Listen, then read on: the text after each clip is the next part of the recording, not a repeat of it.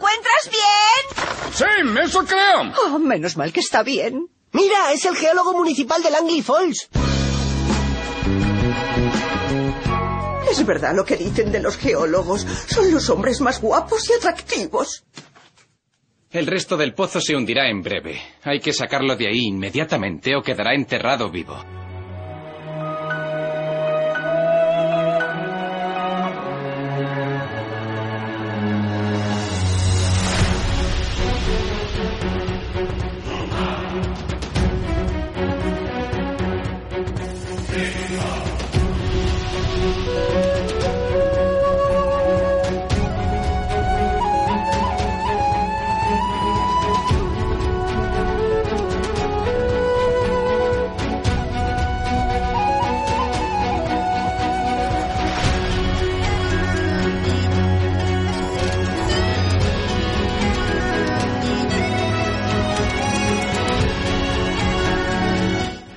Estás escuchando Geocastaway, el podcast de geología y ciencias de la Tierra.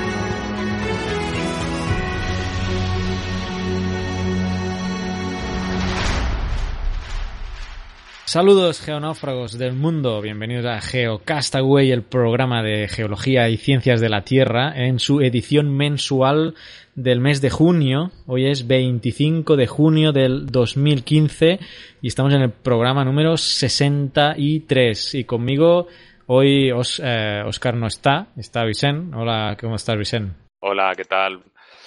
Bien, aquí estamos a ver hacer el mensual, sin poder contar con Oscar por temas eh, personales. Desde aquí también, bueno, todo bien, él está bien y todo eso, pero un abrazo. Y, nada, y, a ver, a ver qué nos sale este mes. En teoría vamos a tener pues las mismas secciones de siempre, nuestros colaboradores eh, Fernanda, Naún y Pedro. La, vamos a terminar la historia increíble de los Harrison ya en su tercera en su tercer capítulo y eh, seguramente también el, el momento el momento magufo. Eh, hacemos algunos anuncios de fechas porque como ya sobre todo en España, ¿no? En Sudamérica y en otras latitudes no, pero en España pues el mes de agosto como que no trabaja ni Cristo por hablar Es muy poco productivo. Sí. Y bueno, eh, ¿qué vamos a hacer? Si cu- cuentas tú en nuestros próximos podcasts cómo vamos a evolucionar este tema. Bueno, pues eh, a ver, que yo- estábamos hablando antes de entrar, eh, igual lo digo mal, pero bueno, a- ahora haremos uno de noticias, un semanal, pero que va- lo haremos a mitad de julio y haremos un mensual con alguna, con noticias también así mm, eh, para final de mes de julio. Y ya pasaremos al, a septiembre. En agosto no tendremos nada y seguramente pues a mitad de septiembre empezaremos con un a mitad de septiembre también con alguna con uno de media horita de noticias del, del semanal y daremos el mensual de septiembre también hacia finales de mes como hacemos siempre. O sea que lo único que, que vamos a tener a mediados de julio y a mediados de septiembre el de el semanal de noticias. En agosto no vamos a tener nada y, y nada y al final y el y los del y los mensuales pues cada julio y en septiembre también, ¿no? Sí, sí, sí, perfecto. Ya, bueno, creo que necesitamos un parón, ¿no? Después de, de que hemos aumentado nuestra producción semanales, el mensual y todo lo que hay en YouTube también, porque os recordamos que estamos haciendo las videotecas y eh, los sismos. sismos y vídeos adicionales, pues requiere mucho tiempo y, bueno, creo que nos merecemos ese parón en, en agosto, así que eh, este es el bueno, penúltimo mensual. Claro, iros de vacaciones, disfrutar, pero luego volver a buscarnos otra vez en Geocastaway, es decir, que no, no, no os perdáis por ahí. No, no, aquí volveremos. eh, bueno, que todavía queda el mensual. ¿eh? En julio va, a haber mensual todavía. Y nada, vamos a. eh, teníamos pensado en la intro hablar de, de un poco de la legislación eléctrica en España son quizá temas que hemos ido tocando de maneras puntuales, incluso en semanales y en algún mensual también, de y la batería Tesla. Y queremos hablar un poco de esto también a raíz de de lo que mencionábamos en anteriores semanales y que José María Bernacho pues se ha tomado la, el tiempo también de buscarnos unos artículos y nos los envió. Y bueno le agradecemos mucho eh, que nos eh, escribiera y nos enviara estos artículos. Y, queríamos hablar un poco de esto en, en, en esta intro de este programa de, de junio eh, nos hemos repartido un poco, aunque yo me he leído también la parte más técnica de la ley, pero Vicen se ha centrado un poco más en este tema en España, cómo, cómo ha evolucionado radicalmente, o sea, 180 grados, ahora va a comentar un poco él, y yo me voy a centrar también luego en la, en la Powerwall, este nuevo invento de la compañía de Elon Musk, eh, que ya tiene un coche eléctrico, se llama el Tesla, y, y cómo esto ahora quiere traer eh, pues ese desarrollo que han hecho para ese coche, esa batería, pues a llevarlo al, ámbito doméstico. Pero que difícilmente, pues por todo lo que vamos a ver, eh, seguramente en España va a ser inviable eh, ponerlo en práctica, ¿no? Entonces no sé si pues comienzas tú, Vicente, con un poco. Sí, voy a comenzar yo. El contexto. es un tema, es un tema también un poco complicado y tal, y, y bueno, gracias a, como, decías tú, gracias a José María Bernacho. Eh, y, sobre todo, bueno, nos ha pasado unos links de un blog que se llama Chataka, con X y con K, X-A-T-A-K, y que está bastante bien explicado, pero yo creo que, por lo menos para, para mí, que soy que no soy eh, de estudiar de Derecho y soy de leyes, hay cosas ahí que las veo un poco enrevesadas y que yo no termino de verlas claras. Así que también, si cometo algún error, ya me disculpo de antemano. Y, pero vamos a tratar de leer, eh, hacer un pequeño resumen y leer algunos puntos de, la ley. Lo primero que ya en la introducción del, artículo que leemos, que, eh, eh, ellos esperaban una ley que fuese en contra de, no que fuese que fuese mala para, para el autoconsumo, pues las expectativas de la ley que está en, borrador, todavía no está aprobado, pero que quieren saber que quieren aprobar antes de verano, o sea, ya, es peor de lo que parecía, ¿no? Hay que decir que se hace una diferencia de que hay tres modalidades de, digamos, de autoconsumo, pero nosotros hace referencia a la de tipo A, que es la mayoritaria, que es la que produce energía para su consumo y no está dado de alta como productor, que es la gran mayoría de instalaciones. ¿De acuerdo? Entonces empezamos. Lo primero, el primer punto, puntos de la ley que, vamos a ir dando. Eh, algunos los leeré, otros creo que no hace falta, ¿no? El primero es que en el artículo 6.1 habla de, que es obligatorio notificar a la instalación del autoconsumo. O sea, no nos podemos, nos hacer los longis y los despistados y hay que notificarlos siempre que se proceda a una instalación de autoconsumo eh, para que tenernos eh, controlados veremos luego por qué les interesa tanto eh, controlados. Claro, claro. o sea, uno que ya uno que ya esté conectado a la red y quiera autoconsumo, ahí lo van a detectar más rápido. Pero, pero la ley prevé que si yo me voy al campo y me monto mi casa desde cero, no puedo ponerme mis paneles solares y mis baterías, sino que por narices tengo que avisar, aunque no ya, aunque no esté conectado todavía a nada. Eh, eso, efectivamente. Vamos ya empezamos con los puntos ya más conflictivos, ¿no? En teoría, según el artículo 8.2, existe una exclusión de las modalidades reguladas de suministro. Eh, para lo que estáis aquí en España, sabéis que está, aparte de los contratos con las eléctricas, aquel que no tenía así estaba la tarifa de último recurso, que ahora se llama precio voluntario para el pequeño consumidor y que, bueno, marca un, precio mínimo por kilovatio. ¿De acuerdo? Entonces resulta que, según esta ley, el titular de un punto de suministro o instalación acogido a esta modalidad de suministro, es decir, al autoconsumo, eh, no podrá tener contrato el suministro con un comercializador de referencia ni tendrá derecho a ninguna modalidad regulada de suministro, salvo la excepción establecida en el apartado siguiente. Ahora luego entraremos en esa excepción. Eso quiere decir, quiere decir que si instalas placas solares para el autoconsumo, no tienes derecho a acceder a, las a esas tarifas. Por lo tanto, te podrán pedir eh, si tú tienes una necesidad y estás enganchado a la red y no tienes bastante con tu autoconsumo y necesitas eh, comprar electricidad a la red, te podrán pedir un precio mucho más alto, ¿no? A discreción de la compañía eléctrica que, que, tengas, ¿vale? Pero decía en la ley que había una excepción. Vamos a la excepción. En el caso de que el titular del punto de suministro deje de tener un contrato en vigor con una empresa comercializadora y no sea consumidor directo en mercado, pasará a ser, un pasará a ser suministrado por el comercializador de referencia a la tarifa de último recurso que corresponda. En esto, no, en estos casos, toda la energía generada por la instalación de generación asociada pasará a ser cedida al sistema eléctrico sin ningún tipo de contraprestación económica vinculada a dicha cesión. ¿Qué quiere decir esto? Que lo que podemos hacer es tener nuestro sistema de autoconsumo y estar enganchados a la red, pero en ese caso, en ese caso, según lo que yo entiendo, toda la energía que nosotros producimos la vertemos en la red. ¿De acuerdo? Lo vertemos al sistema eléctrico. No solo la, que, no, la que no consumamos, ¿eh? sino, o por, lo, o por lo menos que computa como vertida a la red toda la energía que nosotros hemos generado. No, no, la, no la excedente, sino toda, ¿de acuerdo? Así que realmente, y luego nos van a contar lo que consumamos, aunque haya sido nuestro, como un consumidor cualquiera.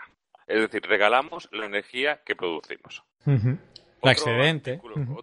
la excedente, pero, pero esa la regalamos. Y la otra la pagamos como el resto. Luego veremos las tarifas que tiene un poco de Obviamente, al tener esta modalidad, va a ser necesario tener dos contadores, ¿de acuerdo?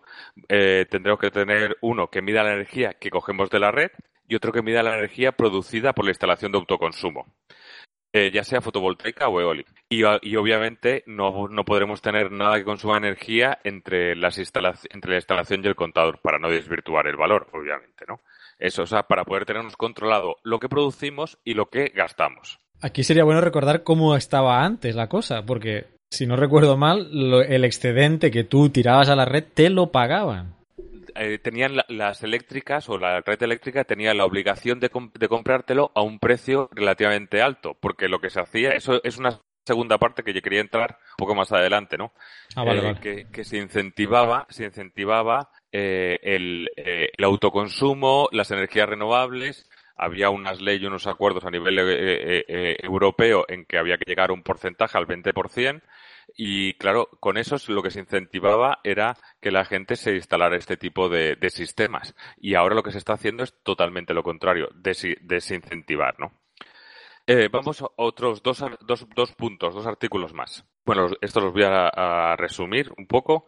Bueno, los voy a leer. La energía eléctrica excedentaria que un consumidor ha cogido a la modalidad de suministro con autoconsumo pudiera eventualmente verter a las redes de transporte y distribución no podrá llevar aparejada contraprestación económica vinculada a dicho vertido. Aquí se reitera lo de antes. Nuestra energía excedente de la que producimos se la regalamos al sistema. Y por otro lado, consumidor acogido a la modalidad de suministro con autoconsumo resultarán de aplicación los peajes de acceso a las redes de transporte y distribución, cargos asociados a costes del sistema y cargos por otros servicios del sistema conforme establecido el título quinto. Es decir, que también tenemos que pagar los peajes y las redes de transporte de la energía que produzcamos y consumamos, no solamente de la que consumimos, sino también de la que producimos. ¿De acuerdo? Que vamos viendo.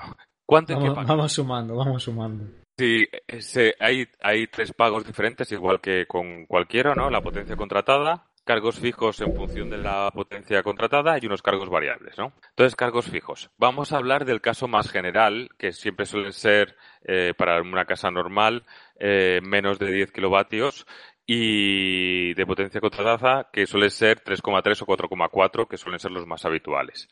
Eh, ¿Vale? Entonces esto tendría un precio de, de 8,98 euros más impuestos por cada kilovatio de potencia contratada. Como he dicho, lo habitual es 3,3, 4,4. Si son casas unifamiliares puede que tengan un poco más, 5,5, 6,6 si tienen pues alguna piscina, alguna cosa así.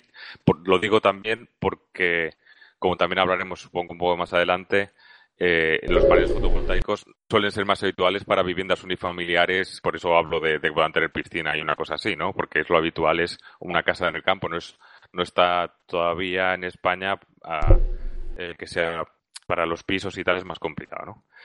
Eh, actualmente se paga unos 42,24 euros por kilovatio de potencia al año, ¿no? Aunque hay una excepción, hay una excepción, ¿de acuerdo? Y es que en el caso de que la instalación sea de tecnología fotovoltaica o eólica, ambas sin acumulación no se aplicarán cargos al estar incluidos en los precios de los peajes de acceso en aplicación del apartado anterior. Es decir, Si no tenemos baterías instaladas, no tenemos Ajá. que pagar este peaje. Esto es para desincentivar de to- del todo totalmente Que te compres una batería Tesla. Cabal, exactamente. Exacto, para, para evitar que te lo... Vamos a los variables. Y aquí viene la parte también la, más conflictiva. Eh, una potencia, como he dicho, el el uso habitual de menos de 10 kilovatios de potencia contratada. Eh, deberemos de abonar 0,062 euros con impuestos por cada kilovatio de energía que consumamos de los que hemos de lo que hemos producido nosotros. O sea, eso no, no nos sale gratis, ¿eh? Tenemos que pagar 0,62 de la energía nos- por- eh, producida por nosotros. O sea, no tenemos el mismo precio que una persona que está enganchada en la red, ¿de acuerdo? Aparte de pagar lo que tengamos, lo que cojamos de la red al precio contratado. ¿Qué, qué es lo que actualmente se paga 0,165 eh, eh, euros por kilovatio, ¿vale? Por lo que, lo que el ahorro que se tiene es de 0,103, o sea, 0,1 o 0,10 céntimos de euro por kilovatio, ¿de acuerdo? Es decir, que aquí hacen un cálculo para amortizar un panel eh, que se ahorran unos 60 euros al año y calculan que es unos 500 euros el kit de, un panel, con lo cual hablan de unos 8 años de que sería para amortizar la inversión, para que nos hagamos un poco eh, el- la idea. Y vamos un poco con la segunda parte, ¿no? El tema que hablaba de que, de que por ejemplo, ha salido un informe de la, de la Comisión Nacional del Mercado y la Competencia lo primero que se quejan es que no se ha contado con ellos cuando otros sí, cuando otros años, otras veces sí que se ha hecho, ahora no, han hecho la ley más que nada por su, por su cuenta. Y lo que habla es que hay una normativa eh, de la Comisión Europea que se aprobó en el 2007 en que se establece que para España, porque cada país es diferente, eh, para el año 2020, el objetivo 2020, las energías renovables deberían aportar por lo menos el 20% de la energía que se consume. ¿De acuerdo? Eh, ¿Qué es lo que pasa aquí? Eh, obviamente, los, para que nos hagamos una idea, en el año 2011 España estaba en el 15% de todo el consumo eléctrico era de energías renovables, cuando, según la hoja de ruta, tenía que haber sido el 11%. En el año 2012 se ha bajado al 14,3%.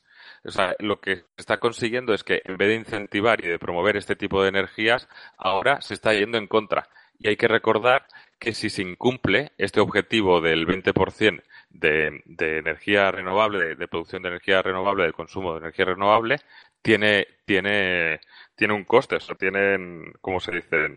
Eh, un canon o algo así, hay que pagar. Si no se llega al 20%, o sea, está previsto que, que, que nos Una toque tasa pagar. o algo así, ¿no? ¿De acuerdo? Hay una, sí, sí, hay.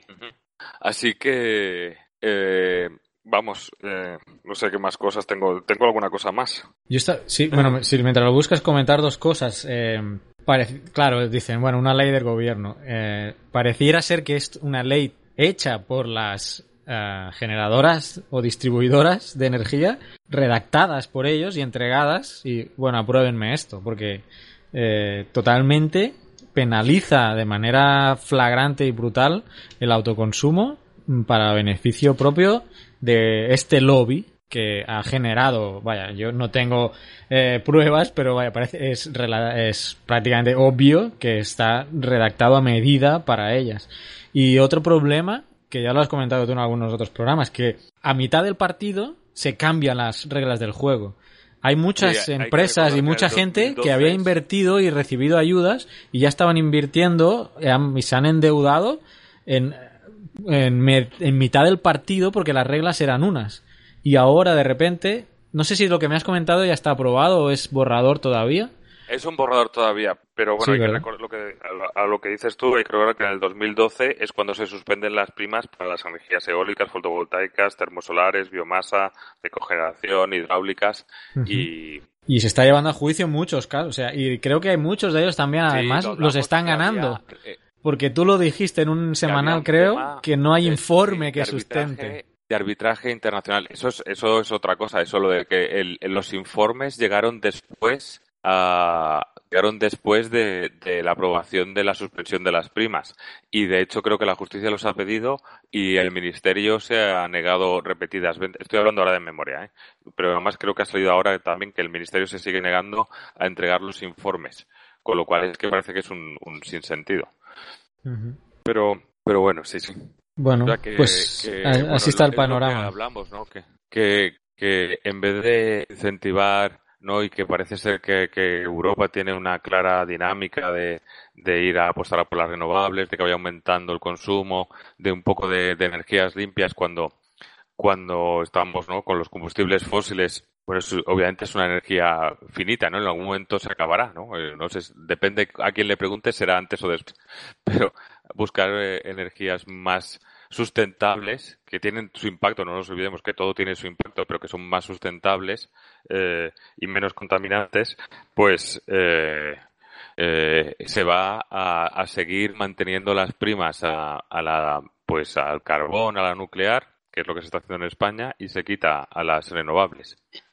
Y bueno, y en todo este panorama está la Powerwall, que es esta batería de Tesla, para en los últimos cinco minutos en la intro hablar de ella y porque está muy relacionado y la ley además específicamente maltrata a la no habla de Tesla expresamente, pero sí habla de penalizar además eh, los que estén acumulando energía en tema de baterías y es obvio que, que pues eh, pensando en esta nueva batería Powerwall de, de Tesla que, en su versión barata, digamos, eh, de 7 kilowatts hora diarios, vale 3.000 euros. Y bueno, parecería mucho, ¿no? Pero los cálculos que han realizado eh, permiten, pues, digamos que la instalación ideal sería, pues, una instalación fotovoltaica que alimenta a la, a la Powerwall en momentos, pues, imaginemos en España que hay una cantidad de sol importante,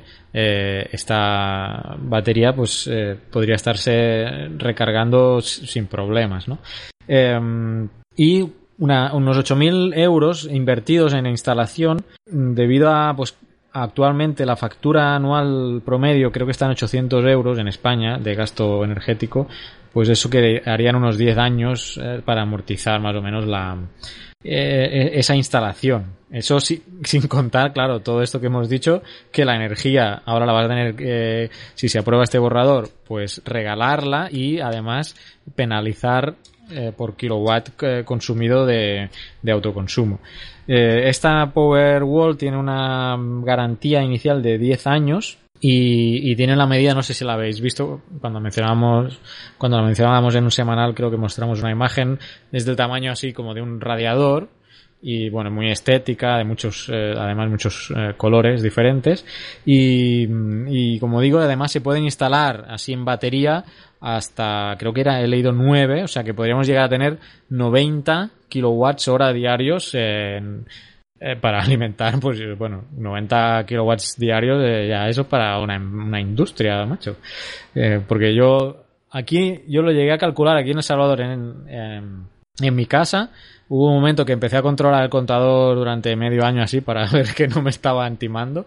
Y sin aire acondicionado, eso sí, no tengo aire acondicionado, ya los que no seguís ya sabéis que no tengo aire acondicionado y que precisamente esta batería Tesla pudiera venir a, solucionarme este problema de, energético. Ya hemos visto el tiempo de amortización. ¿eh? Em, bueno, no sé ni por dónde iba. ¿Qué estaba diciendo? Eh, ¿Qué estaba el, diciendo? el consumo tuyo y, y ah, lo, sí, que tú el gastas consumo, en... El consumo... Yo estoy gastando 4 kilowatts hora diarios aquí en casa. Con una batería de 7 hasta me sobran. ¿no? Para, pues como digo, eh, para alimentar nevera, eh, ventiladores, televisor, y que son los que más, eh, más consumen, sobre todo la, nevera, ¿no? Entonces, bueno, eh, las posibilidades de esta Tesla eh, son inmensas. Todavía no se han, se han puesto a la venta, pero no se han distribuido. Y bueno, a medida que vayamos viendo cómo, cómo se distribuye esto en el mundo, pues eh, veremos qué, tan factible es. Claro, eh, también hay que comentar otra cosa. Este modelo puede ser muy viable en Estados Unidos, donde la gente vive en casas unifamiliares, tiene terreno, o puede instalarse los paneles en, en casas, ¿no? Eh, en España, aparte de la legislación que ya hemos comentado, eh, todo el tema de, pues nosotros vivimos en España en bloques de pisos, de varias familias, eh, ¿sería viable tener individualmente cada familia por su lado una power wall o sería quizá de juntarse la comunidad y, instalar a nivel comunal algo parecido? Lo, lo, bueno de las baterías Tesla es, yo entiendo, ¿eh? que empieza a abrir un camino y empieza a abrir un, una vía. Es decir, que igual no es la solución ideal para muchos casos, pero desde luego es un camino que, abre unas vías, unas cosas muy interesantes, ¿no? De, que si el problema de la energía solar es que de la eólica que es discontinua en el momento que tienes unas baterías que con una capacidad de almacenaje suficiente y todo, pues es cuando es cuando empieza a ser eso rentable, cuando empiezas a conjugar las cosas, ¿no? Y obvio, que, que ya tengo que igual para mañana no nos sirve, ¿no? Si construimos una casa nuestra mañana, ¿no? Pero, pero es el camino. Pues eso, habrá que seguir viendo cómo ahora que se van a empezar a distribuir en... De hecho, podéis ir y reservar una Powerwall. Si vais a la página web de Tesla, la podéis reservar y, no, sé, cómo os la, van a enviar, pero ahí pone ya que a partir de verano, o sea, ya prácticamente ya... Bueno, el hemisferio norte ya es verano, o sea que eh, ya van a empezar a distribuirlas. Bueno, pues así está el tema, así que no sé, ¿qué opináis, chicos? Sobre todo hemos, nos hemos centrado mucho en España, pero también cómo está el modelo energético en otros países, dejadnos eh, comentarios y, y, cuestiones relacionadas en, en, nuestro blog o a través de, de Facebook, Twitter, etcétera.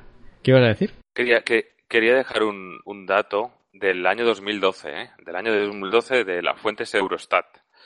Eh, como decía, eh, el objetivo de España para el 2020 eh, era el 20% y en el 2011 tenía 15 por, el 15%, bajó al 14,3% en el 2012. Entonces, te pongo el ejemplo de Suecia, Estonia y Bulgaria, que ya en el 2012 habían conseguido el objetivo marcado para ellos. En el caso de Bulgaria, el 16%, ya lo había conseguido. En el caso de Estonia, el 25%. ¿De acuerdo? Y en el caso de Suecia, el 49%. El 49% de la energía que se consume en Suecia es de fuente renovable.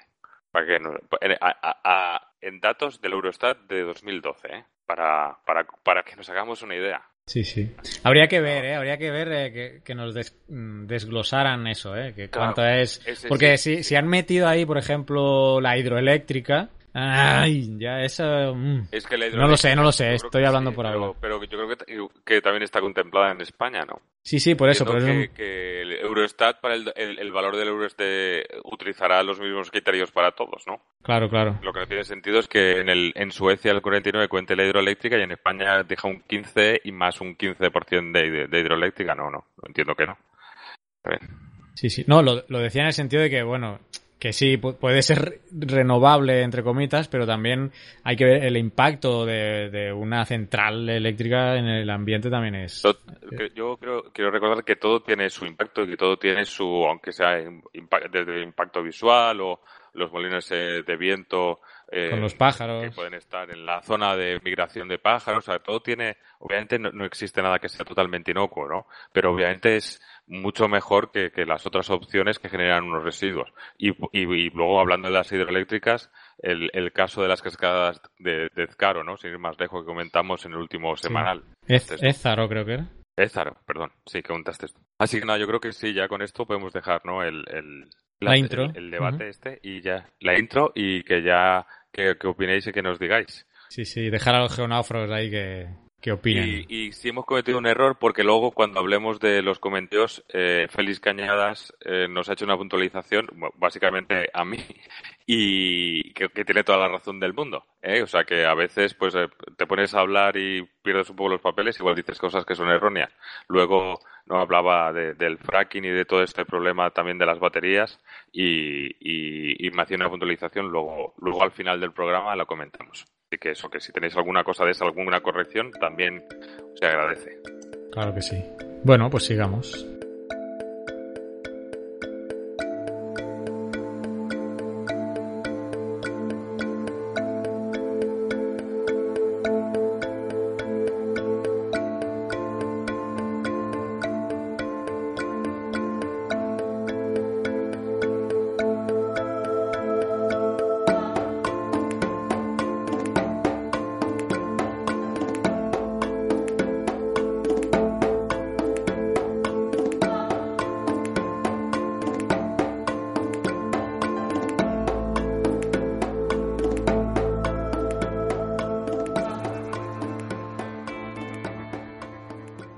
Capítulo anterior de Historias Increíbles habíamos dejado a los Harrison regresando de un viaje para probar el funcionamiento de su reloj. Después de un arduo debate con el Consejo de la Longitud, al final lo que se decide es hacer un segundo viaje a las Indias Orientales. A continuación, el tercer y último episodio de la aventura de los Harrison.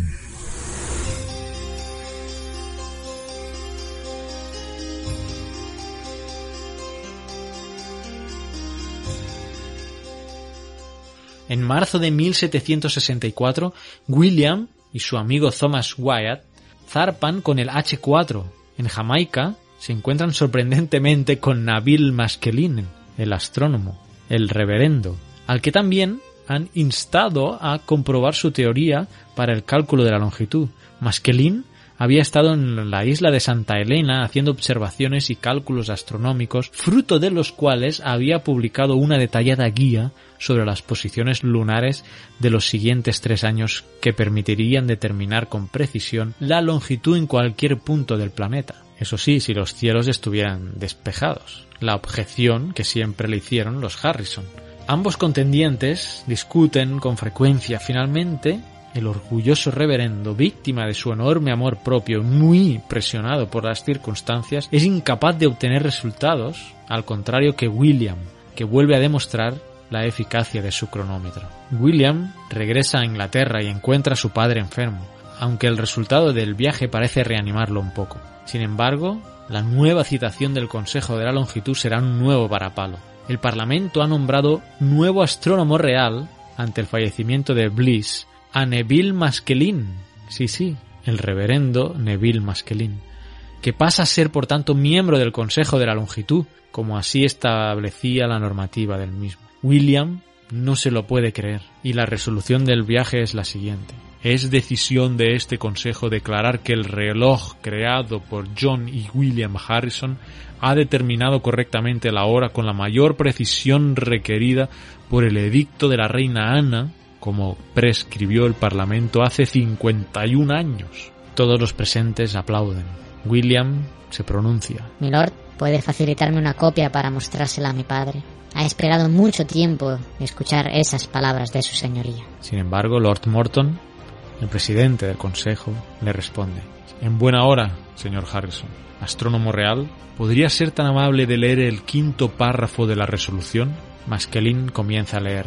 Señorías, quedando promulgada por la autoridad antes mencionada tan pronto como el procedimiento para la determinación de la longitud haya sido probada y demostrada útil y aplicable en alta mar. El presidente del Consejo sigue su argumentación. Gracias, aplicable y útil. Esas son las palabras en las que deseo poner su atención. Admitimos la utilidad de su cronómetro, pero ¿es aplicable? El propio señor Harrison nunca ha permitido al comité examinar sus trabajos. Y yo creo que es porque él mismo duda de su aplicabilidad. William no sale de su asombro. Milords, deben comprender que mi padre ha tratado de proteger su trabajo de aquellos que quisieran apropiarse de él. Pero si este tribunal lo requiere, suministraremos planos detallados de los mecanismos del reloj una vez recibido el premio. Lord Morton le responde. Señor Harrison, este comité no acepta restricciones sobre sus decisiones como prescribe el Parlamento. Aquí están las condiciones requeridas para satisfacer esta resolución. De vuelta, Maskelin sigue leyendo los requisitos. En primer lugar, su padre debe en persona traer el reloj y explicar el funcionamiento de cada pieza para completa satisfacción de las personas que este comité designe. Esto incluirá cualquier observación experimental que puedan requerirse. En segundo lugar, debe fabricar o mandar hacer otro reloj bajo sus exclusivas indicaciones. Dos cronómetros con el mismo diseño para demostrar que su construcción es factible. Y en tercer lugar, estos nuevos relojes estarán sujetos a las pruebas que este Consejo decida para constatar su utilidad según los términos del acta. Entonces, y solo entonces, recibirá su premio. William replica. Milord, mi padre está enfermo y tiene 73 años. Lord Morton. tiene hasta el jueves para aceptar las condiciones, las cuales, os informo, han sido transmitidas al Parlamento y formarán parte de una nueva enmienda al edicto promulgado. A John Harrison lo tienen que trasladar prácticamente en volandas ante el Consejo. William expone ante el Consejo que sean más precisos en sus requerimientos, a lo cual Lord Morton responde que eso no es posible, que no es asunto suyo limitar los requerimientos del Consejo. John Harrison, presente en la sala, entra en cólera. No es tampoco mi asunto, señor, explicar el trabajo de toda una vida a un grupo de universitarios con correas de perro engullidores de libros, que no distinguirían un muelle de equilibrio de una cazuela. En los 30 años que me he presentado ante este consejo, ni siquiera una vez he tenido la ocasión de hablar con alguien que supiera nada sobre lo que estaba haciendo, ni tuviera algún mínimo interés por los mecanismos que iba creando, pero continué confiando en que si cumplía con las condiciones del edicto de la reina Ana, tendría mi recompensa. Yo he cumplido las condiciones, he construido ese mecanismo, dadme el premio y utilizaré el dinero para levantar una fábrica que construya cientos de relojes, miles, todos idénticos, pero tened por seguro que mientras tenga una sola gota de sangre inglesa, no bailaré al son de un grupo de ignorantes. Lord Morton se dirige a William, señor Harrison, o vuestro padre firma un documento aceptando estos términos, o este asunto acaba aquí. Estamos dispuestos a adelantarle la mitad del premio una vez haya satisfecho lo estipulado, y la otra mitad cuando los nuevos relojes hayan demostrado su valía. William sugiere al Consejo que cambien la expresión observaciones experimentales, y entonces su padre firmaría. Pero Lord Morton se niega, montando él ahora en cólera, en que no se negocia ante el Consejo. Finalmente se aceptan las condiciones del Consejo. Construye los relojes teniendo que soportar cómo unos operarios trasladan los antiguos relojes sin cuidado alguno en un carromato por las calles de Londres. Su destino final será el observatorio de Greenwich. Entonces John Harrison todavía construirá un nuevo cronómetro, el H5, del cual el Consejo pasó ampliamente. William, indignado por el trato, apela a la única autoridad que le queda y recomendado por Lord Sandwich, va a ver al mismísimo rey Jorge III, que lo recibe y promete repararlos de las injusticias que estima que se han cometido sobre ellos. Si al final Harrison fue reconocido y obtuvo la recompensa prometida, fue a instancias del rey Jorge III en persona, porque el Consejo de la Longitud y muy especialmente el reverendo Neville Maskelyne no hicieron más que ir añadiendo trabas una tras otra a sus cronómetros, incluso a pesar de que en 1775 James Cook alabó sin reservas el método de encontrar la longitud por medio de un reloj a la vuelta de su segundo viaje alrededor del mundo, no sirvió para convencer al Consejo. El 24 de marzo del 1776, exactamente a los 83 años del día de su nacimiento, falleció John Harrison. Otros relojeros siguieron perfeccionando los cronómetros marinos, y en 1860, cuando la Marina de Guerra británica contaba con menos de 200 buques en todos los mares, tenía casi 800 cronómetros. Ya era costumbre utilizarlos. La inmensa viabilidad del producto de John Harrison había quedado demostrada hasta tal punto que la reñida competencia que en su día desató sencillamente desapareció. Al cabo de poco tiempo el cronómetro pasó a ser algo cotidiano, como cualquier objeto esencial, y su polémica histórica junto al nombre de su inventor quedó en el olvido. Créditos para Alfonso Jesús, Población Saez, de Divulgamat, Real Sociedad Matemática Española.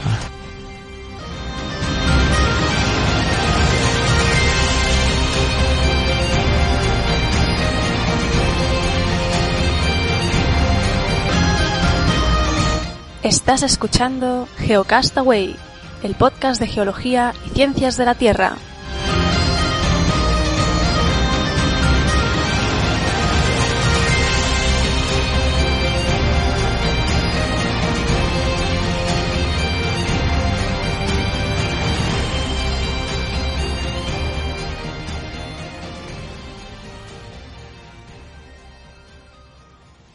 Paleontología con Fernanda Castaño. Hola amigos de GeoCastaway, soy Far Castaño. Este mes indudablemente los temas son Mundo Jurásico y la autopsia del T-Rex. Para aquellos que no vieron la película o el documental de National Geographic, les voy a spoilar parte de la trama así que quedan todos debidamente advertidos. Voy a empezar con la autopsia del T-Rex. En este documental, del que participó también Steve Brusati, paleontólogo de la Universidad de Edimburgo y una de las máximas autoridades en tiranosaurios, se realizó la reconstrucción del animal al que bautizaron Edwina, utilizando todo lo que sabemos hasta ahora sobre el más carismático e icónico de todos los dinosaurios. Y es que la abundancia de material fósil ha permitido investigar en detalle muchos aspectos de su biología, incluyendo su ciclo de vida y su biomecánica. El ejemplar medía 12.3 metros de largo y pesaba unas 7 toneladas aproximadamente. Todos los tiranosaurios son depredadores bípedos con un cráneo grande y una mandíbula con potentes músculos y dientes robustos. Las cajas craneanas que se han preservado muestran un encéfalo con un lóbulo olfatorio enorme, los que están directamente relacionados a la capacidad olfativa del animal. Por otra parte, eh, sus ojos estaban situados en lo alto del cráneo y apuntando hacia adelante, lo que les dotaba de una excelente visión estereoscópica, la cual era ideal para percibir distancias, planos y movimientos. Las extremidades superiores de los tiranosaurios eran relativamente pequeñas en comparación con el resto del cuerpo, pero no eran órganos vestigiales ya que representaban grandes áreas para la inserción de los músculos, los que les brindaba considerable fuerza. Los tiranosaurios tenían un ciclo de vida eh, sutilmente similar al nuestro, alcanzando la madurez sexual a los 18 años aproximadamente.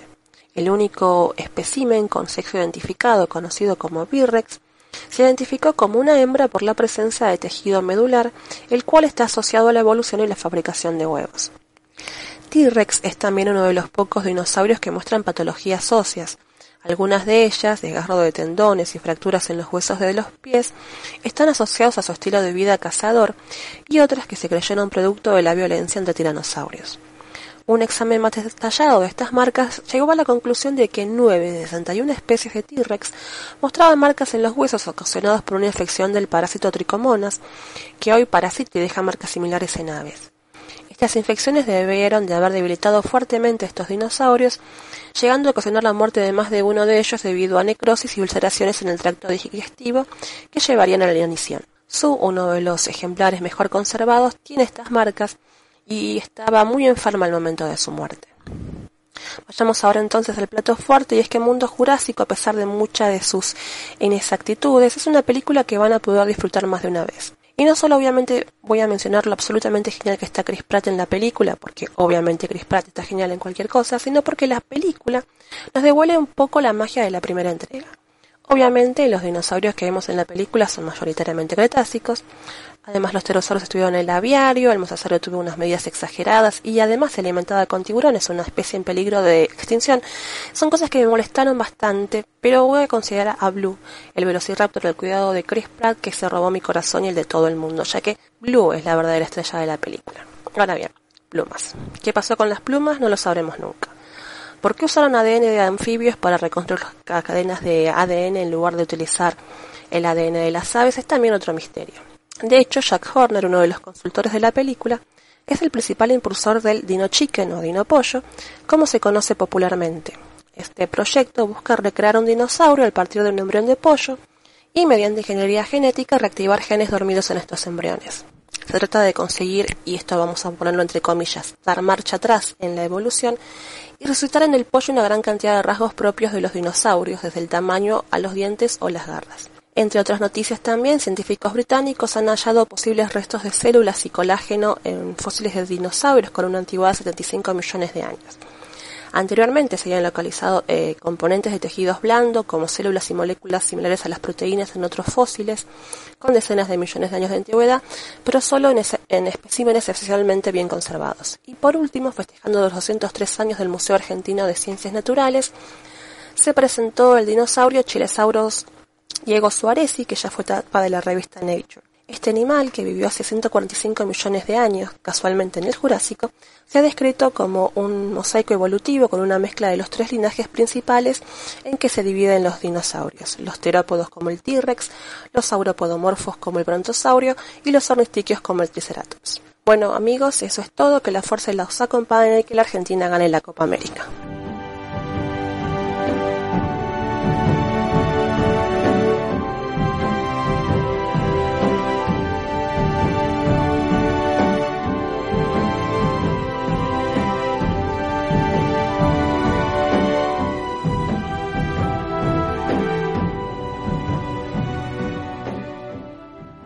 Petrología y Geoquímica por Pedro Castiñeiras. Hola queridos amigos, bienvenidos al orictognósico mundo de la petrología y la geoquímica. En el programa anterior os mencioné de pasada una de las más míticas formaciones mitológicas que existen en la península ibérica, el hoyo de sapo. Llevaba tiempo pensando contaros su agitada historia, y creo que ya ha llegado el momento, así que empecemos sin más dilación, porque este tema da para tanto que voy a tener que dividirlo en dos partes. Comencemos con su misterioso nombre, hoyo de sapo, ojo de sapo. No es un nombre corriente para una formación rocosa, que suelen recibir nombres geográficos. Es una denominación descriptiva al más puro estilo galo, que llaman manzanas de tierra a las patatas, y que hace referencia a una de sus características más llamativas, la presencia de grandes cristales redondeados de feldespato potásico, un mineral de color generalmente blanco que da lugar a unas protuberancias en los afloramientos que recuerdan a los saltones ojos de estos peculiares batracios. Este nombre aparece por primera vez en la literatura geológica en un monumental compendio titulado Criaderos de Hierro de España, que cuenta con cinco volúmenes, en el tomo tercero, escrito por el ingeniero de minas Primitivo Hernández San Pelayo allá por los felices años 20 del siglo pasado y dedicado a los hierros de Galicia. Aquí queda claro que es un nombre popular. Hernández San Pelayo no era gallego, y que su etimología es por causa de los feldespatos. Más adelante, Parga Pondal incluye la presencia de cuarzos azules, otra de las peculiares características de estas rocas, pero que yo sepa, los sapos no tienen ojos azules. ¿Y qué rocas entran dentro de esta formación? Pues para variar es un conjunto de rocas muy heterogéneo, pero yo voy a simplificar y consideraré únicamente los ortoneises, es decir, rocas metamórficas de origen ígneo. Sin embargo, este origen ígneo no siempre estuvo claro, en los años 70 del siglo pasado, todavía existía en España la idea de que los granitos se formaban a partir de rocas metamórficas por la acción de fluidos calientes enriquecidos en potasio, mediante un proceso denominado granitización. De hecho, se puso una tesis precisamente en el hoyo de sapo para demostrar esta idea. Afortunadamente, la autora de dicha tesis fue capaz de demostrar lo absurdo de esta hipótesis y, a pesar de la fuerte oposición de su director de tesis y parte de sus compañeros, defendió su origen volcánico. Más adelante, el debate se centró en si el origen de esas rocas era realmente volcánico o se trataba de antiguas rocas plutónicas. Este debate estuvo alimentado por una inquietante realidad. Los ortonises que componen esta unidad son muy diferentes entre sí. Esta heterogeneidad es algo muy común en rocas metamórficas y una de las razones que convierte su estudio en una de las tareas más complejas dentro de la geología. El problema es que para tener una idea correcta de lo que representa el hoyo de sapo hay que conocerlo en prácticamente toda su extensión, desde la zona de Encina al norte de Guadalajara hasta la costa septentrional de Galicia, pasando por la región de Sanabria en Zamora. Y también hay que tener en cuenta que en algunas zonas la deformación ha podido modificar tanto la roca original que ha llegado a hacerla irreconocible. En cualquier caso, parece ya aceptado que en la mayor parte de su extensión se trata de rocas ácidas, volcánicas y subvolcánicas. Incluso en las zonas menos deformadas, algunos autores han llegado a reconstruir su geometría de domos volcánicos con sus diferentes tipos de rocas asociados, ignimbritas, tobas, brechas, etc. Aún así, todavía quedan geólogos que consideran que se trata de antiguos granitos metamorfizados, porque en algunos lugares esas relaciones originales se han perdido totalmente y su interpretación no está tan clara. Me gustaría señalar también que hace unos tres años geólogos franceses han reinterpretado en el macizo armoricano una unidad que había sido clásicamente considerada metasedimentaria como rocas volcánicas metamorfizadas equivalentes al hoyo de sapo. De esta manera aumenta considerablemente su extensión geográfica y por tanto su importancia en la historia geológica europea. Por otro lado, no solamente se ha discutido sobre el tipo de roca original, también han sido muy polémicos su edad y su contexto geodinámico, es decir, en qué tipo de ambiente geológico se han formado. Con respecto a su edad, os adelanto que ya está resuelta. Se trata de rocas volcánicas generadas durante el Ordovícico inferior, hace unos 480-490 millones de años, y metamorfizadas durante la orogenia varisca, hace unos 300 millones de años. Pero en las primeras investigaciones sobre estas rocas se pensaba que eran más antiguas. Esta idea tiene dos fuentes. En primer lugar, su posición estratigráfica por debajo de una importante discordancia que la separaba de rocas del Ordovícico inferior, de hecho, de la cuarcita armoricana. Se pensaba que dicha discordancia se había llevado por delante todo el Cámbrico, y por tanto esos ortoneses debían ser anteriores, es decir, precámbricos. Para añadir más leña al fuego, tenemos en segundo lugar la geocronología. Dataciones uranio-plomo muy preliminares de circones contenidos en estos ortoneises, realizadas en los años 70 y 80, dieron edades de unos 560 millones de años. Sin embargo, cuando se volvieron a datar esas rocas hacia el año 2000, con métodos más cuidadosos, se obtuvo su edad real, unos 480-490 millones de años. El problema había sido que el hoyo de sapo tiene un montón de circones heredados más antiguos, que entorpecieron las primeras dataciones. Eliminando esas antiguas herencias, su verdadera edad salió a la luz. No obstante, es difícil quitarnos de la cabeza una idea que ha estado vigente más de 30 años, y algunos todavía pensamos que debajo de esa cuarcita armoricana debe haber rocas precámbricas. Tal vez no ortoneises, que hayan sido datados prácticamente todos, pero sí metasedimentos. Es uno de los grandes retos de la geología española, identificar y caracterizar esas rocas precámbricas por debajo de la cuarcita armoricana. Por último, me queda hablar del contexto geodinámico, pero esta parte la dejaré para el programa siguiente. Simplemente adelantaros que si nos fiamos de lo que nos dice el hoyo de sapo, o bien no debería existir, o algo falla en los modelos que manejamos actualmente los geólogos, o, o os lo contaré en el próximo programa. Nos seguimos escuchando y feliz verano a todos.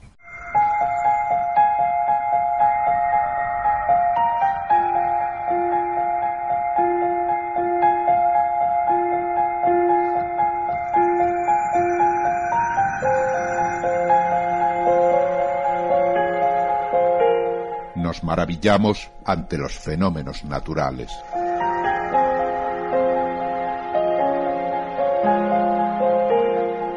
Intentamos comprenderlos.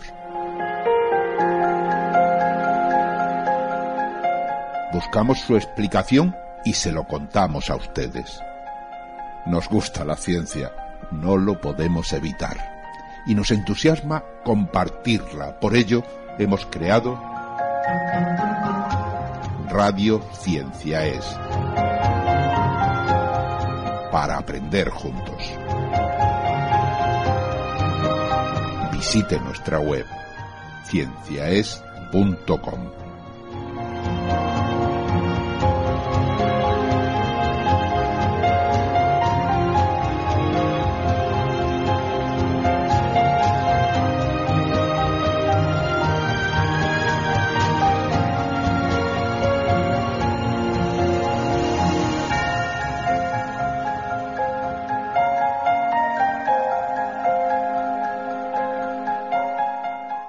Exploración espacial por Naum Chazarra. Hola a todo el mundo. Este mes no podemos contar mucho de la actividad de las ondas que tenemos tanto en órbita como en la superficie del planeta rojo, ya que debido a la conjunción de Marte con el Sol se suelen restringir las comunicaciones. Esto se hace principalmente por dos motivos. Uno, la calidad de la señal es mucho menor, ya que el Sol es una fuente muy grande de interferencias, y dos, estas interferencias pueden provocar que al enviar un comando de nuestro planeta a las ondas, éste llegue alterado de alguna manera y tenga un efecto no deseado sobre estas. Aún así, hay novedades sobre el agua en el planeta Marte. Se ha publicado un artículo en la revista Nature Communications que describe la existencia de flujos de agua en la superficie del planeta, concretamente en el interior de un cráter, en el último millón de años. Para llegar a esta conclusión, los científicos han creado un modelo tridimensional de los barrancos que aparecen en el interior del cráter para estudiar si se formaron gracias al movimiento en seco de materiales, como por algún derrumbamiento de la ladera, o si en realidad estos materiales bajaron acompañados por el agua. La conclusión es que estos barrancos se formaron por una mezcla de agua y los materiales excavados de la pared del cráter que contenían aproximadamente entre el 20 y el 60% de su contenido en agua. ¿Y cómo es posible esto si Marte, el que conocemos, es frío y seco? El eje de rotación de Marte va cambiando con el tiempo, al igual que nuestro planeta, pero de una manera mucho más extrema. Este cambio de oblicuidad, como se conoce al ángulo que forman el eje de rotación del planeta con respecto al plano de la órbita, le hace pasar de estar inclinado de tan solo 15 grados a estar unos 35 grados, de tal manera que cuando está inclinado en este valor extremo, el Sol calienta el hielo de los polos provocando que sublime, es decir, que pase del estado sólido directamente al gaseoso, aumentando por un lado la densidad de la atmósfera y por otro haciendo que el vapor de agua suba la humedad de la atmósfera. Estos dos efectos favorecen que en las latitudes ecuatoriales del planeta se produzca la fusión del hielo que hay por debajo de la superficie, creando corrientes de agua estacionales. Y hablando de agua, la sonda Rosetta ha encontrado en la superficie del cometa 67P Churyumov-Gerasimenko parches de hielo de agua de unos pocos metros de tamaño. A menudo en los cometas, a pesar de estar compuestos en un porcentaje muy alto por hielo, es difícil observarlo la superficie, ya que con la incidencia de los rayos solares este se sublima, aunque en este caso han sido encontrados en zonas que recibían poca insolación. Al sublimarse, mueve las capas de polvo que vuelven a caer sobre el cometa, oscureciendo el hielo y haciéndolo muchas veces invisible, razón por la que los cometas son más oscuros de lo que debería parecer por su composición. Mientras tanto, la Dawn sigue estudiando el planeta Nanoceres y sus misteriosos puntos y manchas blancas, que todavía carecen de una explicación definitiva. En las últimas imágenes se pueden apreciar una superficie cubierta de cráteres, manchas e incluso algunos montes de curiosa morfología. Un poco más lejos, la New Horizon sigue su camino hacia Plutón, al que llegará el próximo día 14 de julio y del que se van descubriendo cada vez más detalles sobre su superficie. Esto es todo por este mes. Un saludo.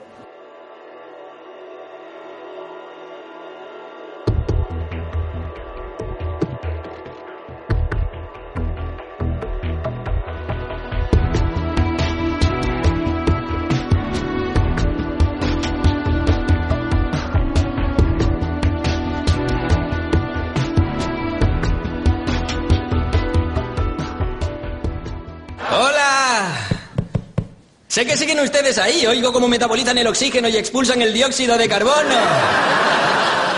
Al parecer tenemos algunos dignos académicos entre el público. El doctor Randall del Departamento de Geología, el único hombre que se alegra cuando tiran su trabajo por tierra. ¡Badabá! Tomo el pelo a los geólogos, ya lo sé, pero es que no siento ningún respeto por su campo. Hola, Sheldon. ¿Qué tal? ¿Cómo estás, amigo? ¿Bien? A ver, a ver, Sheldon, me han dicho que tienes algún tipo de problemita con la geología. ¿Es cierto? A ver si así lo entiendes. ¿Te acuerdas cuando me explicaste que las Kardashian no son famosas de verdad? Pues la geología es la Kardashian de las ciencias. Ya, ya veo. ¿Sabes cuántas cosas ha hecho la geología por este mundo? ¿Sabes cuánto le debemos a la geología, Sheldon? Los minerales, el agua que tomas, la gasolina. Un montón de cosas de esta civilización se la debes a la geología, Sheldon. Debo confesarle que no le comprendo. ¿No me comprendes? Resulta que ya estamos algo hartitos de ti, Sheldon, los geólogos. Metiéndote siempre con la geología, que si no es una ciencia, que si patatín, que si patatán. Ya no te podemos ver, Sheldon. Yo no te puedo ver, Sheldon. Me tienes harto. Si simplemente no quiere ni verme, ¿por qué me ha llamado? Ya se acabó, Sheldon. Se acabó. Ven para acá. Ven para acá, Sheldon. Ven para acá. Ya, ya vas a ver. Ven aquí te voy a... Aquí te voy a amarrar, Sheldon. Ven aquí, coño. Que no te muevas tanto, coño, Sheldon. Ya vas a ver.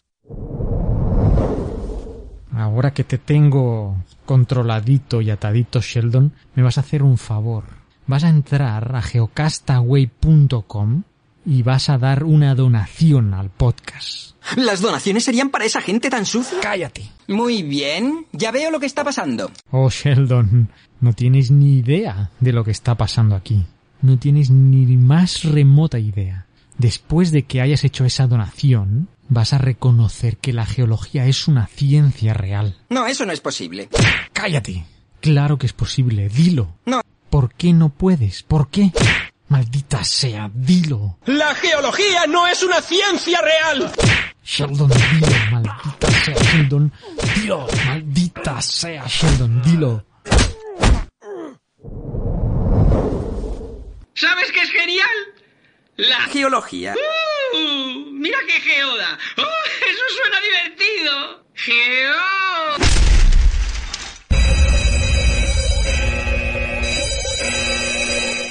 Momento magufo.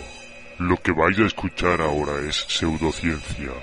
Cualquier coincidencia con la realidad es pura casualidad.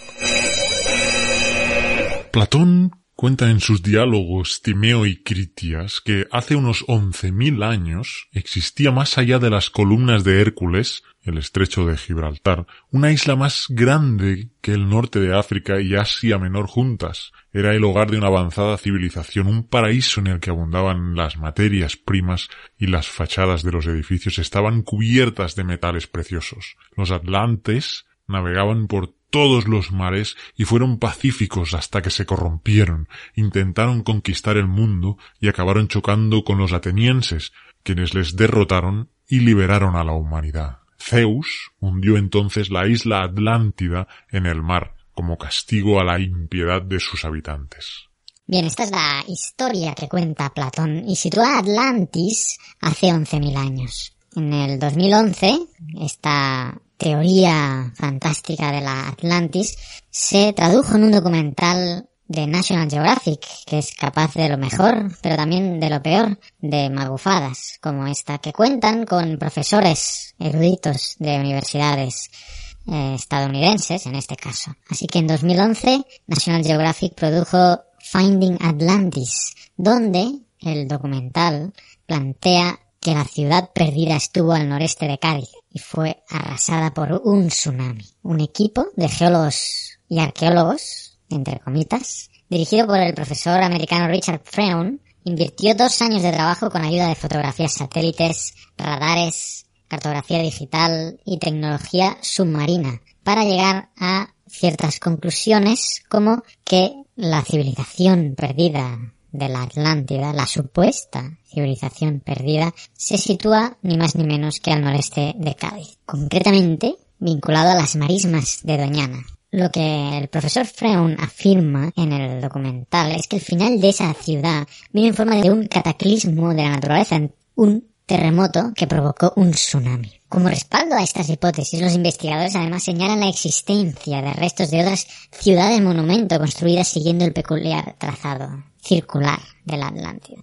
De acuerdo a las explicaciones de Freund, el lugar identificado en Doñana, que resulta accesible solamente durante un mes de verano, es el mejor candidato posible nunca descubierto con la mayor cantidad de evidencias en comparación a otras alternativas en otras partes del mundo. El equipo que fue patrocinado por National Geographic ha anunciado su intención de volver, eso fue en 2011, para realizar nuevas excavaciones, tanto en el parque de Doñana como en las misteriosas réplicas detectadas más hacia el centro de España. Pues bien, la realidad es muy diferente de la planteada en el documental. Para empezar, podemos decir que la Atlántida es un cuento, un cuento narrado por Platón, quizás con alguna influencia, sí, de sucesos históricos próximos a él, como las guerras médicas y el hundimiento de la ciudad de Helike. En cualquier caso, hace 11.000 años no había ningún imperio, ni siquiera existía ninguna ciudad, así que tampoco había atenienses que pudieran defender un mundo libre, solo había grupos de cazadores y recolectores.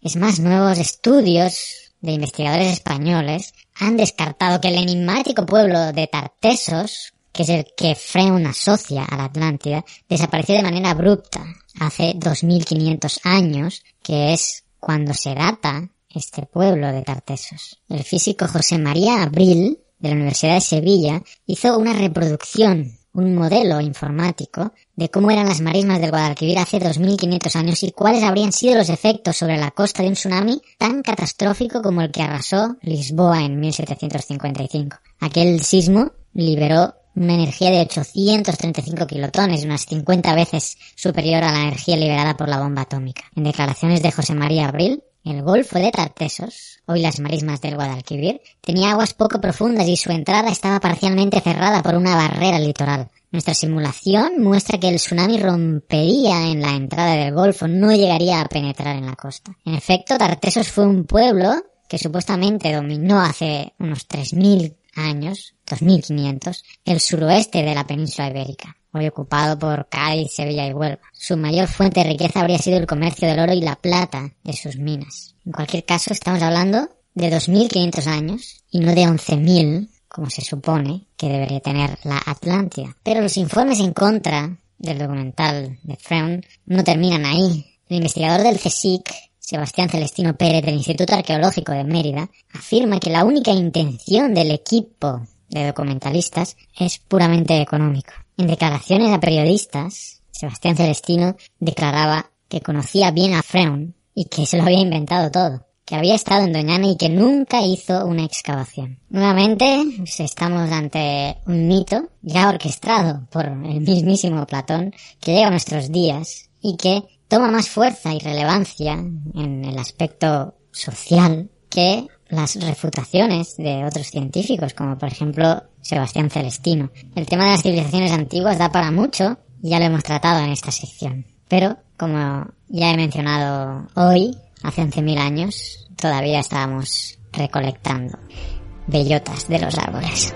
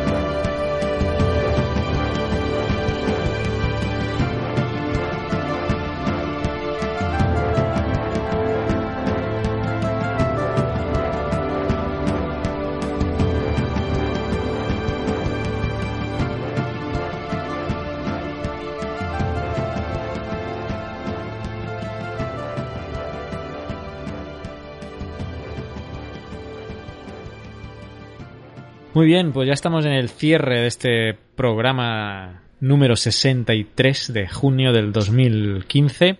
Y vamos a, hoy que no está Oscar, que le mandamos un recuerdo a él y a, a sus amigos, eh, bueno, concretamente a un amigo suyo. Eh, vamos a repasar, yo voy a empezar, no, empiezas tú, ¿verdad? Con las redes Sí, sociales. Empiezo yo con, con las redes sociales. Empezamos con, con Twitter. Eh, este mes tenemos 2.351 se- seguidores. Antes teníamos 2.336. Y en Facebook hemos pasado de 855 del mes pasado a 867. Y en YouTube, mira, hemos pasado de 290 a 299. Nos falta uno para los Sí. 300. Estamos a Así uno. que nada, a ver si llegamos a los 2.500 de Twitter, a los 1.000 de Facebook y, y el 300 digo yo que está, está cerca, ¿no? Ya está, ya Eh, está al caer. También tenemos Google Plus, que nos hemos mantenido, la red social que le maravilla a Oscar. Estamos en 38, nos hemos igual que el mes pasado. Y en Evox también, estamos igual, 29 eh, seguidores o me gustas, creo que los eh, llaman en Evox, pues 29 igual que el mes pasado. Y eh, el otro día se me ocurrió mirar TuneIn. Y, y tenemos 133 seguidores en, en TuneIn. No sé si sabes qué es TuneIn, pero es, es una plataforma. No tengo ni idea. Pues es una plataforma, yo la uso para escuchar más que nada radios en directo, pero se pueden también colocar podcasts ahí. Y de hecho el nuestro está en TuneIn. Y el otro día lo entré para curiosear un poco para ver cómo estaba nuestro podcast ahí listado, le cambié el logo al nuevo y he visto que tenemos 133 seguidores, así que si Geonáufrago, si nos estás oyendo y lo haces a través de TuneIn, eh, habla, coméntanoslo, porque es una red de, mm, de difusión de podcast que no la tenía muy controlada. O sea, sí sabía que se pueden escuchar podcast a través de ella, pero la tenía más visionada en escuchar radio, radio mm, comercial, ¿no? Radio eh, comercial online. Y bueno, hecho este repaso, voy a seguir con algunos de los comentarios que, que nos han dejado eh, en este último mes. Algunos, pues, como vienen de los de los semanales, pues eh, claro, a lo mejor hace tres o cuatro semanas que los tenemos ahí, pero eh, bueno, ya sabéis que los recapitulamos todos en el mensual, ¿eh? para hacer más cortos los semanales, que de hecho ahí hay alguno que ya comenta que en algún semanal nos hemos pasado de la media hora. Pero no me adelanto, voy con sí, voy con María Peirats en Evox, que nos ha dejado un comentario de muy bueno en el en un geo- en el semanal del 21 de eh, esto viene del 21 de mayo, eh, que ya fu- fue el mismo día que creo que grabamos el mensual pasado. eh, pues ahí por eso no pude entrar y lo mencionamos ahora. También Jorge Roca en Evox también nos da saludos. Eh, eh, un gusto escucharles desde mi país, El Salvador, o sea que está aquí también en, aquí en Centroamérica, está en el mismo país que yo, aquí en El Salvador, en el pulgarcito de América. Eh, y ya tiene como un año de seguirnos en, en Evox, así que un saludo Jorge Roca y a ver si quizás coincidimos, no sé dónde vivirá él, probablemente viva en, en la capital, San Salvador o en el área metropolitana. También tenemos a mm, Arsa FTW que nos dejó en YouTube a un comentario a un, a un vídeo que subimos sobre, bueno, aquí eh, un vídeo que yo tenía rezagado hace meses y meses de un vuelo en helicóptero que tenía pendiente editar y que, bueno, por fin ah, ed- edité el vídeo y hablaba de la, de la caldera volcánica de Ilopango y, y el contexto de cómo se forma una caldera volcánica y también el tema de la Ares, de esos deslizamientos que ocurren en laderas volcánicas, en, en- en este caso concreto en el volcán de San Vicente. Pues Arsa FTW nos dejó el comentario, buen vídeo, muy bien explicado y vistas impresionantes. Y ya te digo que eran impresionantes porque estaba colgando prácticamente eh, fuera del helicóptero. Si te imaginas el helicóptero estos de Vietnam, de la puerta lateral, ¿eh? Eh, que tienen los yo así. subido yo he subido en uno de esos. También, ¿no? Cuando fuiste a reconocer aquí en- por el Ida, A ¿fue? El huracán Ida. Pues, pues la puerta sí, abierta creo y fue nada, en- con la cámara afuera, filmando. Así que suerte que no tengo vértigo.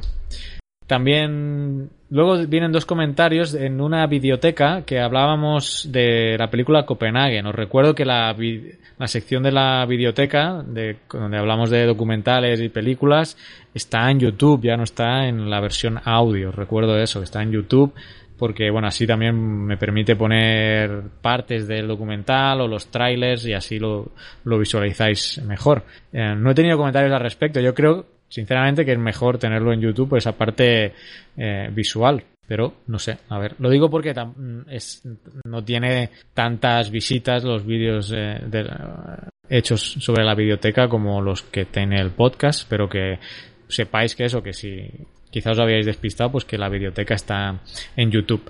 Y tanto Sergio Fernández como Pablo Moya nos comentaron al respecto de, esta Copenhagen, que habla que, bueno, a Sergio eh, concretamente le encantó, eh, reconoce que hay que conocer la historia para disfrutarla.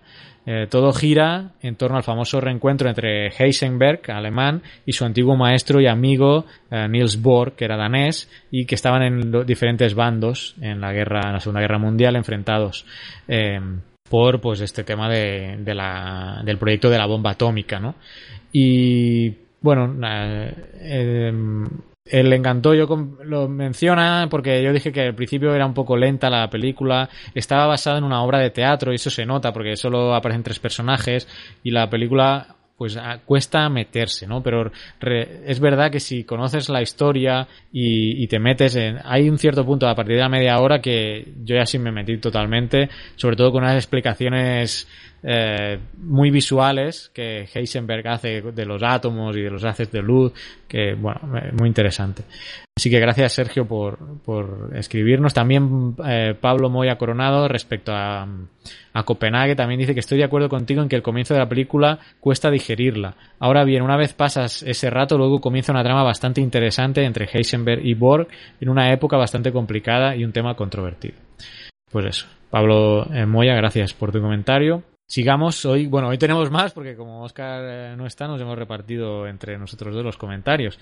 León Mironga en Facebook nos dejó un comentario, una imagen que pusimos eh, respecto a, bueno, eh, una imagen graciosa que aparecían, creo que era la GSA de Estados Unidos, la Geological Society de Estados Unidos, que vinculaba la recaudación de Jurassic World con la inversión en ciencia, en, no sé si en, en la propia sociedad geológica, ahora no, no, tengo la imagen delante, pero bueno, que era totalmente dispareja, ¿no? Creo que de hecho Jurassic World ha sido la película más taquillera de la historia en su primer fin de semana de estreno.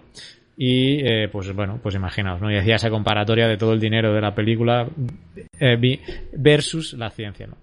y eh, mencionaba, supongo que es natural en el ser humano tener más demanda por el entretenimiento que por el conocimiento, nos decía. También salva Bueno Romero en Evox. Él es el que nos decía, vuelve a ver semanales de más de media hora. Aleluya.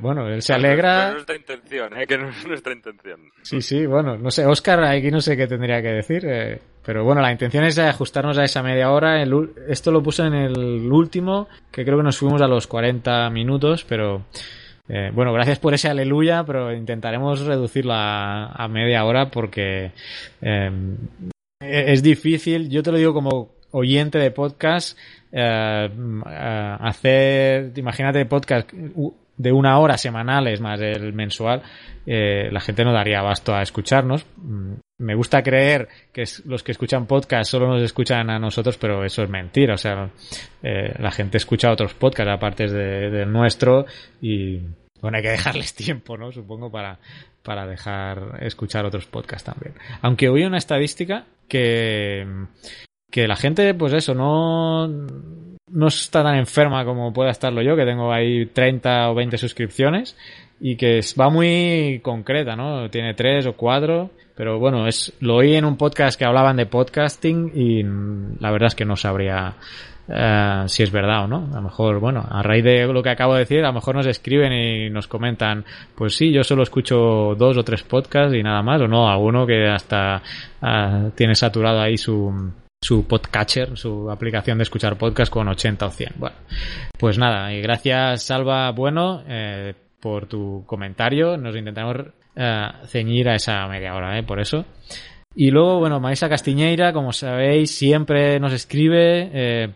Algunos mencionando, eh, como decía antes, los semanales. En esta ocasión, por ejemplo, eh, menciona el podcast que hablábamos de la FILAE, que cuando vio el tweet que, ya, que, que bueno, como la, la Filae tiene, tiene cuenta de Twitter y decía, hola Tierra, eh, ¿puedes oírme? Y ella dice que se emocionó. Nos habla un poco de, la, de esta misión de la Rosetta, que la siguen en, en clase. La, el tema de la cascada de Ézaro, pues como ella es gallega, pues también le interesa el tema, que es un lugar muy bonito, que está cerca de donde pasa ella las, las vacaciones y que una geología eh, espectacular con el monte Pindo, etcétera. Y nos mencionaba eso, que el agua eh, está muy mal gestionada por Ferroatlántica, ya mencionamos el tema ya que el juez le ha, los ha, ha multado tanto a, a la empresa como al, al consejero delegado, el consejero eh, del público ¿no? que, que otorgó ese permiso. Y pues nada, nos deja un vídeo en YouTube eh, de creo que de estas mismas ca- cascadas. Eh, ¿Y qué más? Pues nada, a ver, para finalizar creo que habla... ah, bueno, sí, nos menciona que, que sería bueno que fuéramos a ver la zona, ¿no? Eh, sería estupendo eh, que nos encontráramos allí. Y los geonáufragos, ¿eh? Ahora en general. eh, pues mira, un día podríamos hacer una quedada en Galicia, a ver, y reunirnos allí para, para hacer una quedada geonaufragiana, ¿eh? estaría bien. Y voy terminando con León Mirunga nuevamente, que nos mencionaba que, que nos parecía en Facebook el documental Autopsia de un tiranosaurio. Y lo tengo pendiente, yo no sé si ahí lo habéis visto, en, en National Geographic. eh, lo están pasando este, este documental, yo lo tengo pendiente. Lo he visto a veces haciendo zapping en la tele, lo he pillado a medias y no lo he querido no le he querido quedarme a verlo porque ya estaba empezado, entonces lo tengo marcado para ver y ya en, el- en la biblioteca de este mes ahí voy a voy a hablar de, de él.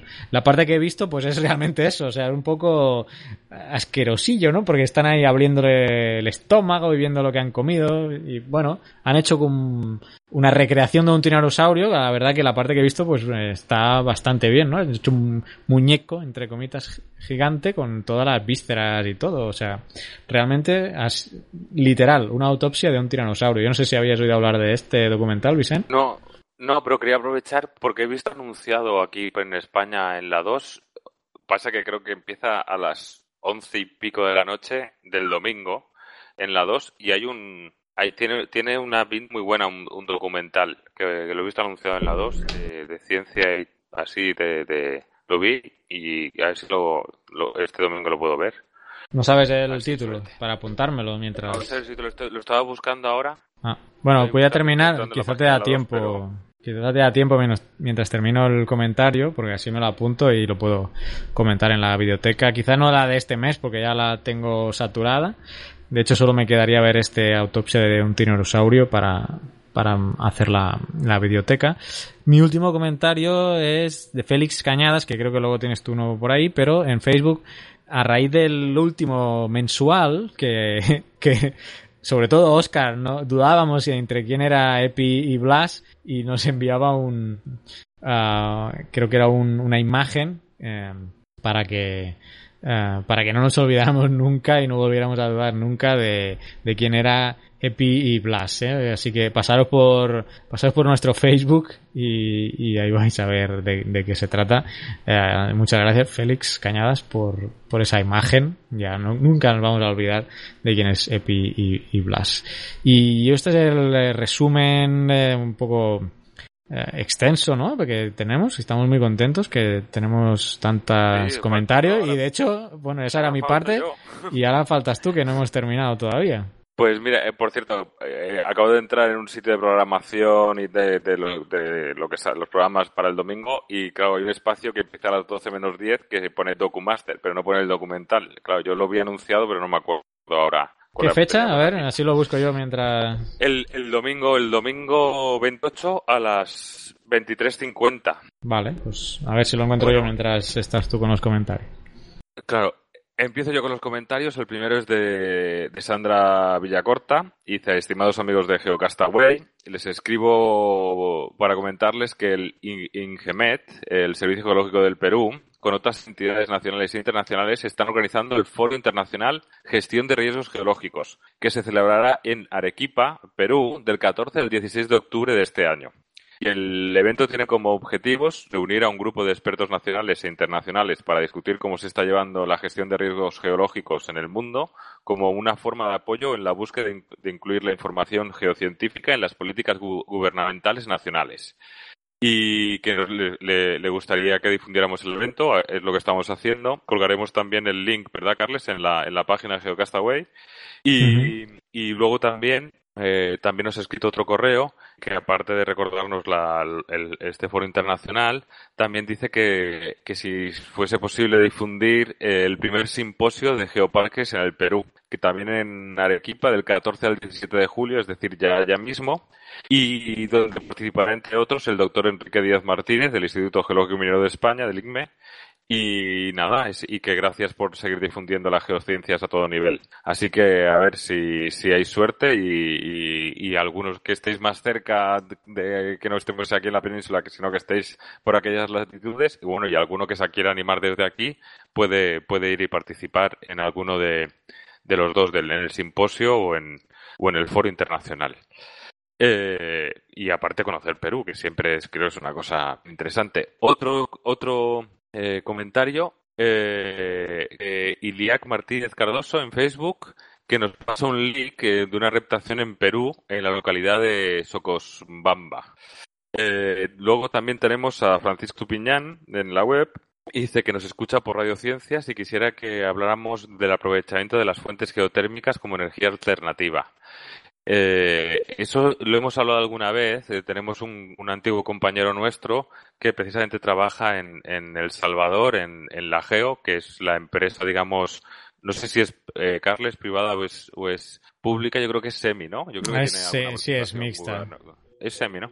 Es mixta, en que se dedican precisamente a eso, a, a, la energía geotérmica y creo que es un ejemplo de éxito, ¿no? Y de, es un referente Ahí también en Guatemala creo que también se hace un, bastante buen aprovechamiento de la energía geotermal y es un tema que tenemos pendiente. Yo creo que entrevistar a Julie y, hablar de, ese tema. Sí, aparte de eso, ya hemos hablado en dos podcasts de, sobre energía geotérmica y ya le escribí a él con los links de, de esos programas. De todas, también mm, aquí una mención si, si a lo mejor hay algún tema que creéis que hemos hablado en la, en la página web hay una barra hay un buscador, en la, creo que en la parte superior derecha, en nuestra página web geocastaway.com, y podéis escribir ahí el, tema ¿no? que, que, os interese. Y, ahí os va si hemos hablado de ese tema, con, os va a encontrar la, los podcasts que, en los que hemos hablado, ¿no? Pues ya que tenemos, los podcasts están etiquetados, hay tags y en las propias descripciones ahí van de lo que hemos hablado en cada programa. Eh, o en los propios títulos de, de, los semanales, por ejemplo. Entonces, si hay algún tema que hemos hablado, podéis buscar ahí y os vayan los, los podcasts. Ya si ahí no aparece nada, pues eh, entonces sí, pues a lo mejor eh, pues nos escribís y, y, es un tema que podemos anotar. Exacto. bueno, continúo por aquí. También nos recomienda dos libros, Surviving Galeras y No Apparent Danger, que tratan de la erupción del volcán Galeras en Colombia, y el segundo de la avalancha causada por el deshielo en el Nevado del Ruiz, también en Colombia, y que se encuentran ambos libros en Google Books y nos felicita por el trabajo. Luego tenemos el, correo que nos mandó Josep María Bernacho, que es el que nos ha facilitado los links sobre todo el tema de, la nueva ley que está en, nivel de borrador de la legislación eléctrica Así que muchas gracias. Eh, ya ves que más era un tema que, del que queríamos hablar. Nos ha dado mucha información. Eh, muchas gracias a, Josep María. Eh, ahora viene relacionado con este también el, el, el, mensaje en Facebook de Feliz Cañadas, que lo había comentado también yo al final de la tertulia, del debate, sobre el semanal del 18 de junio y relacionado con la encíclica eh, el Papa que por una encíclica a favor de, de, del, bueno, de la sustentabilidad de las energías y, y, de, y del cambio climático, eh, pregunta, ¿en serio el fracking está desactualizado? Pregunta en USA, ¿no? Comparto la crítica a la política de las renovables del ministro Soria, pero de eso a decir que el fracking está desactualizado y va en, y va en contra de lo que hace el mundo cuando gracias a eso USA acaba de conseguir ser el mayor productor mundial del petróleo en 2015, pues efectivamente tienes eh, toda la razón, Félix Cañadas, no, es, no está desactualizado, de hecho es una energía, es una técnica relativamente moderna y que, que, aún está avanzando y todavía está, eh, tiene que mejorar muchas cosas.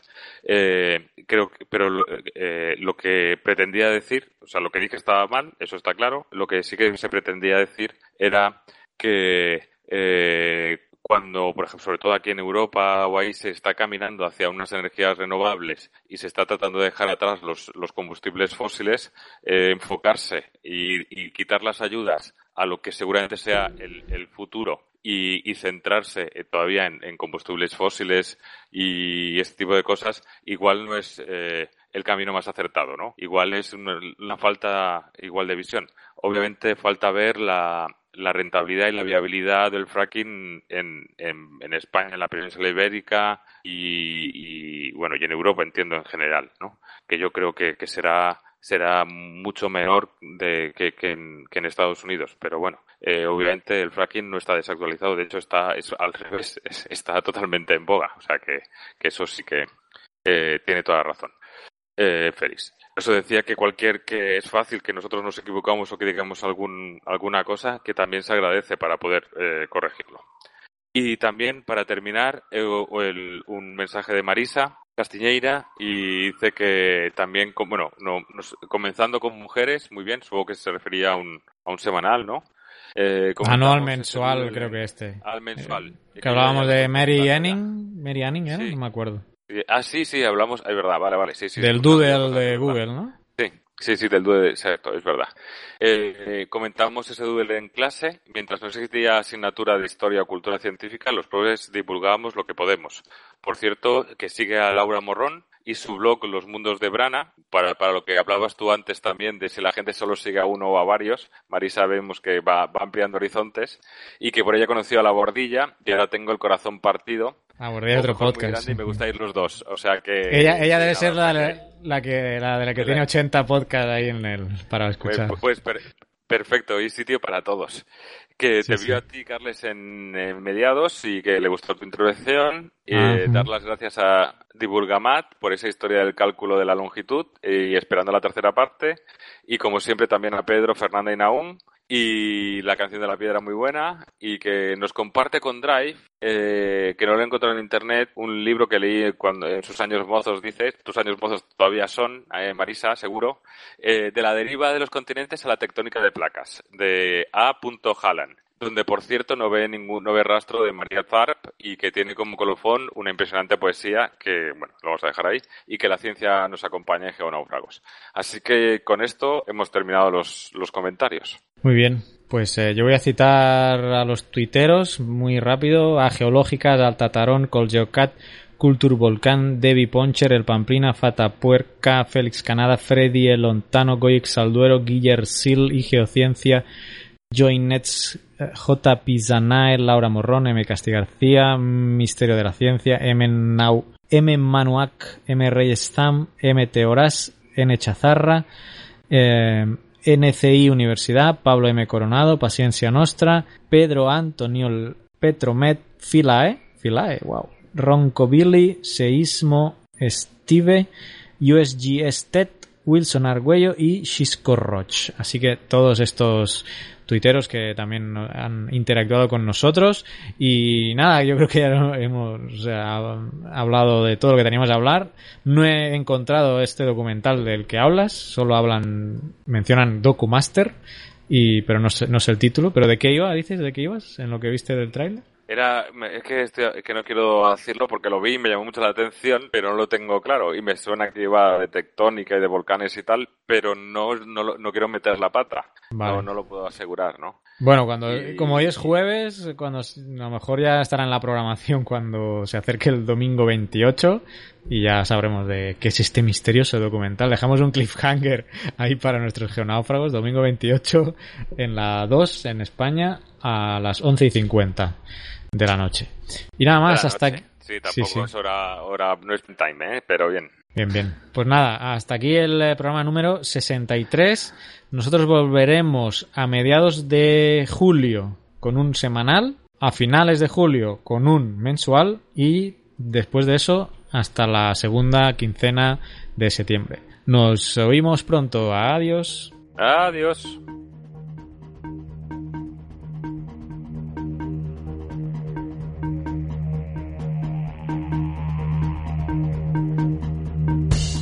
Envíanos tus comentarios, preguntas o sugerencias a geocastaway.gmail.com. Puedes escribirnos en nuestra web geocastaway.com. Búscanos en Facebook y en Twitter. Y escúchanos también a través de iTunes, iBox o Miro.